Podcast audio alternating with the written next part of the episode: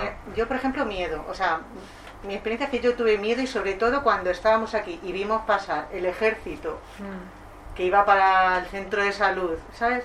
Y luego venían aquí y nos, y nos echaban, Sí, bloqueaban las fumigaban. puertas, nos echaban lejía aquí, Sí. vestidos mm, típico con el, mo- con el Pero epi. dentro.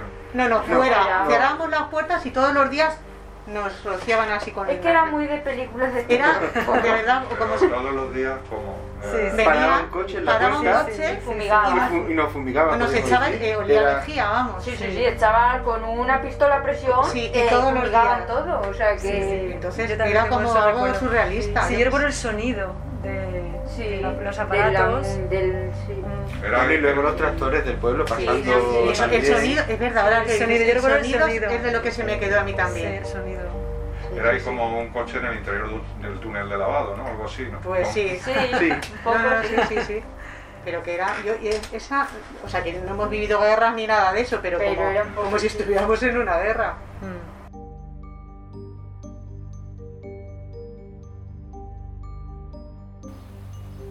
21 de junio de 2021.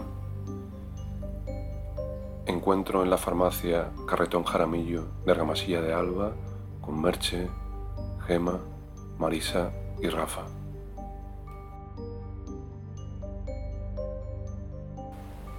Media hora después de habernos marchado de la farmacia, cargados de imágenes y de cuentos de pandemia, recibimos un mensaje de Merche en nuestros teléfonos.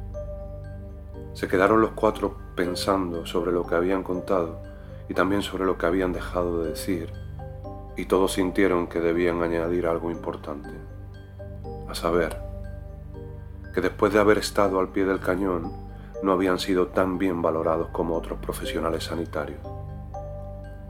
A veces se produce una identificación en el imaginario colectivo entre las farmacias y las grandes farmacéuticas que puede que explique esta falta de consideración. Pero desde luego estuvieron al pie del cañón, a la vanguardia, incluso cuando el miedo y el desconcierto les inundaba como al que más, a pesar de todo, se sostuvieron firmes. Y la farmacia, como pasó la tarde que nos recibieron, se convirtió en un lugar donde hablar y ser escuchado, un lugar donde se vivió la hospitalidad, la de Merche, Marisa, Gema y Rafa.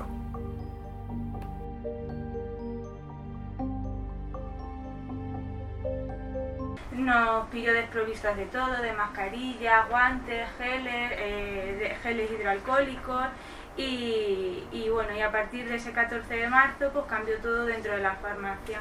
Tuvimos que poner un aforo máximo, eh, las distancias mínimas señaladas en el suelo, las pantallas de, metacri- de metacrilato, que al final eso lo que hace es alejarnos del paciente. Nosotros en una farmacia pequeñita que estamos mucho en contacto con ellos y eso al final pues también te aleja. Eh, pero al principio de esas pantallas teníamos lapiseras de estas tipo que diadema y, y bueno, y llegaron las largas colas en la calle porque los vecinos venían por la medicación de, de los mayores de la casa, abuelos, tíos, entonces claro, se dedicaba mucho tiempo a cada persona y eso mucha gente pues tampoco lo, lo- llegaba a entender. Eh, hacían largas colas para preguntarnos si teníamos mascarilla, guantes, alcohol y, eh, y- y a pesar de que teníamos un cartel en la puerta avisando de que no teníamos, pues la gente lo hacía para preguntar por si acaso nos quedaba alguna. Y nosotros también estábamos sin guantes, sin mascarilla y sin nada aquí dentro de la farmacia. Y cuando empezó a haber, esa, a haber existencias de geles, mascarillas, guantes, los precios eran muy desorbitados, era imposible casi de, de pedir porque eh, nos daba vergüenza vender esas mascarillas a ese precio.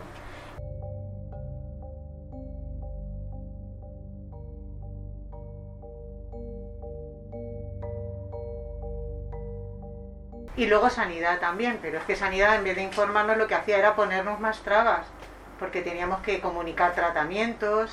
O sea, Sí. como había el tratamiento que se daba para la COVID era uno que se usa para otras cosas, entonces no podíamos dispensar ese tratamiento para enfermos de COVID, porque lo tenían que recoger del hospital. Nosotros solo teníamos que justificar que esas personas eran tratamientos suyos, teníamos que pedir informes, luego hacer declaraciones cada semana, o sea que nos ponía más trabajo Sí. ¿Sabes? Que, es que al principio venían médicos incluso, ¿sabes? A por tratamiento por si se enfermaban ellos, sus familiares o su... ¿Sabes? Esto es sálvese quien pueda.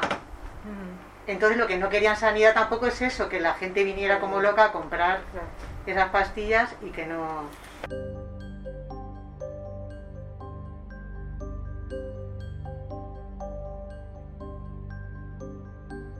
Y a Y día de hoy algunos. sigue sin venir. Sí, Ahora vienen sus familiares. sus familiares, Ah, sí. sus hijos, Sí. más que ellos.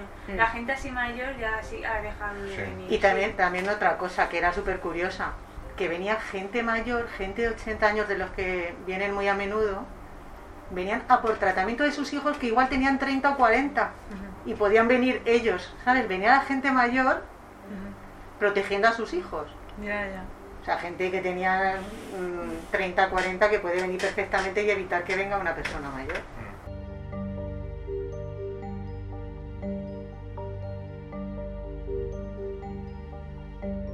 También tuvimos que llevar alguna medicación Sí. a alguna casa. El teléfono porque el teléfono, era, nos volvíamos eh, el vecino de arriba dijo, No sé qué locura del teléfono. porque claro, el teléfono era constantemente sonando. Claro, antes de venir, pues, la gente bien se aseguraba de que lo tuvieran, o si lo teníamos aquí, pues se aseguraban, entonces Mm. claro, o también para preparar medicación y Sí. llevarlo a casa, pues todo eso también. Y eso era un constante teléfono de todos los días.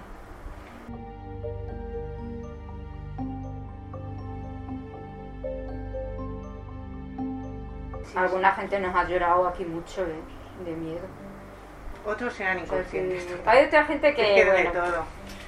Han llorado del miedo que tenían debido a esta situación y de pues eso, de a ver cuándo va a pasar esto, de verse pues como frustrados y yo les veía más que miedo, alguna gente les veía como mucha tristeza y mucha depresión por este tema, de la incertidumbre, de lo que nos ha venido encima.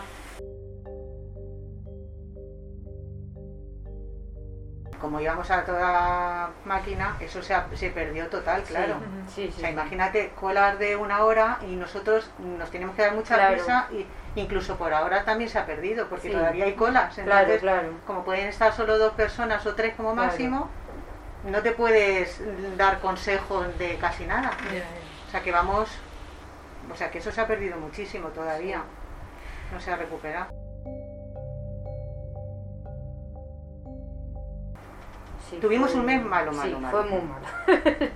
Porque luego también por circunstancias personales que tuvimos tanto Gema como yo, Horrible. o sea, mm, de, bueno, mi suegra estaba de, con- de- o sea, con- enferma de COVID en Madrid y luego murió.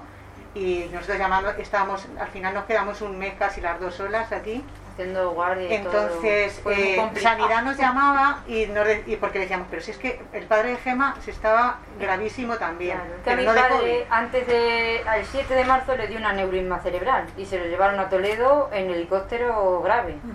Y el 14 declararon el estado de alarma. Entonces se quedó mi madre sola en Toledo, mi padre en el hospital y yo aquí.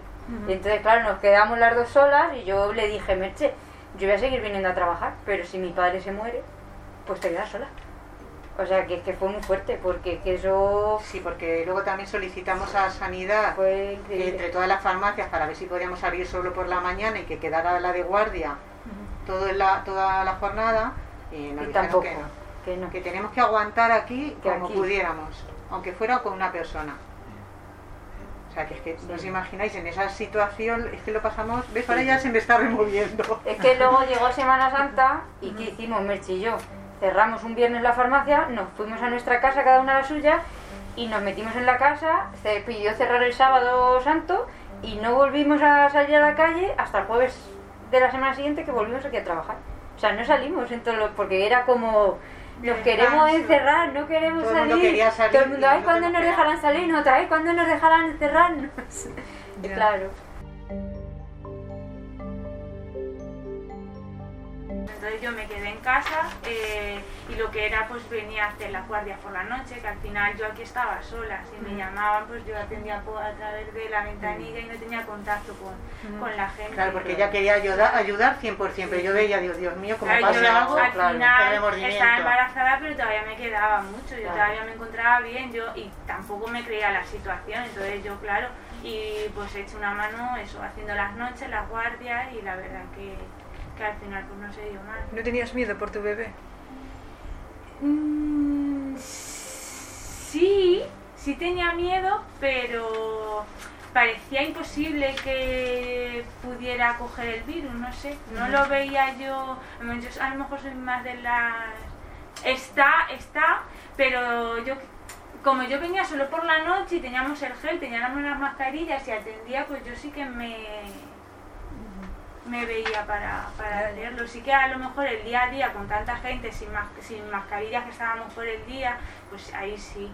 Ahí sí, entonces me lo dijo Merche, pues yo me quedé encerrada en casa y venía a, la- a las guardias cuando me llamaban.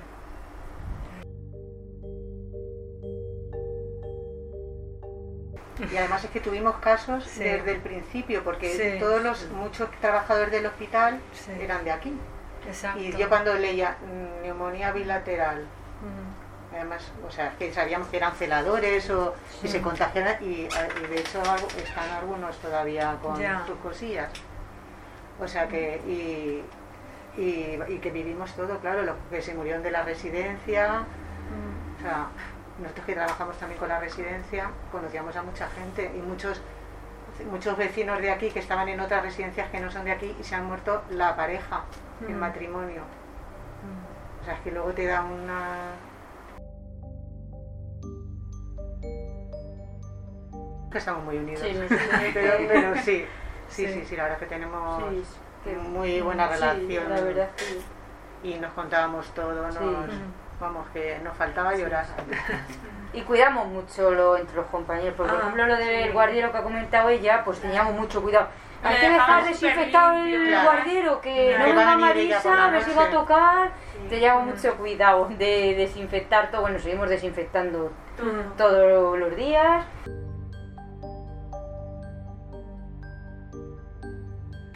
Depende. Es que, hay algo- es que cada farmacia es un mundo sí, diferente. Es un mundo diferente.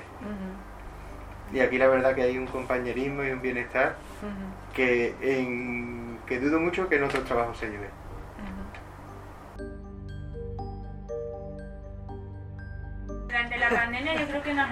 Nos ha hecho más egoístas, solo mirábamos por nosotros. Sí. Sí. Tanto en, pues si había 10 mascarillas, pues dármelas a mí. Pues si yo me lo puedo llevar. y el que venga después, pues que se las busque. Ajá. Y ahora creo, a ver, sí que es verdad que ahora ya hay de todo, pues entonces ha pasado a darme un poquito más igual, pero yo creo que durante la pandemia hemos sido todos más egoístas. Y en tema de medicación igual, pues si me hace falta a mí tres, pues dame a mí los tres. Ya, ya. Ahora sí que es verdad que esto todo está volviendo a la normalidad todo, y ya vamos volviendo un poquito más, más normal. Se ha visto mucho bueno por parte de las personas, porque aquí lo- el voluntariado nos traían Sí. mascarillas fábricas con tela, muchas mujeres con las máquinas de coser han Sí, cosido sí, un sí. montón, Ujú. han hecho pantallas con Sí. impresoras 3D y se ha visto mucha solidaridad y mucho bueno de la gente, pero también se ha visto mucho este yo siempre lo he dicho que esta pandemia depende mucho de la empatía. Entonces, si tú no tienes empatía de lo que yo no quiero hacerte, lo que a mí no me hagan, entonces yo creo que esa, eh, en ese aspecto sí se eh, ha servido para ver también un poco mucho egoísmo, como dice. Marisa. Al principio todo el mundo se lleva toda la Todo, medicación. sí, bueno. No vaya a ser que no haya mañana. Sí, sí. Pero la cooperativa no ha dejado de mandar nada en Nada. ningún momento. Nada, Había nada. todo Hubo desabastecimiento siempre. de algún medicamento Bueno, pero muy que puntual. retiraron solo para el COVID. Entonces, Pero hubo- una cosa puntual. Sí, Exacto. cosas puntuales, Pero que la gente se lo llevaba todo de la tarjeta, no vaya a ser Que que me mañana me falte. falte la pastilla de la atención. Pero que si Y le es que salían no- tres cajas de paracetamol se las querían llevar las tres. Pero y no ha faltado en entonces ningún nosotros- momento nada. O sea, nos- nosotros les controlábamos mucho la medicación. Diríamos, si no va a pasar nada. O sea, que, que no te tienes por qué llevar tres cajas, no vaya a ser que luego falte por algo y, hay- y otra persona no se pueda llevar.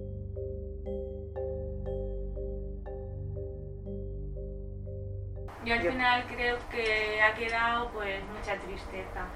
Tristeza en el momento de pues haber visto perder a un familiar, un ser querido, tristeza de no poder haber visto a tus familiares, no poder haberte Sí. despedido de él, no, y a- el estar confinados, no salir, eso también ha pasado factura a muchísima gente.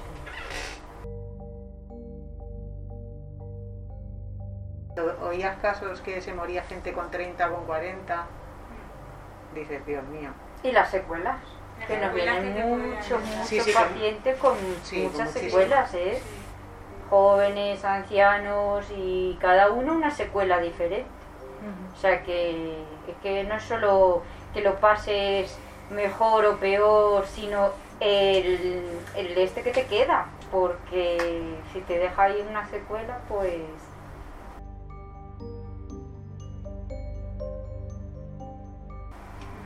yo- es que yo creo que dimos No. todo lo que pudimos dar de nosotros. Sí, es sí, que yo creo- tampoco. Y organizarnos de turnos y tal, pues, pues es que al final no, porque como al final los turnos, los, o sea, las cosas vinieron, eh, Marisa se fue, Rafa también unos días, entonces tenemos que estar aquí, guardias y todo. Claro, sea que- lo hicimos como, como pudimos.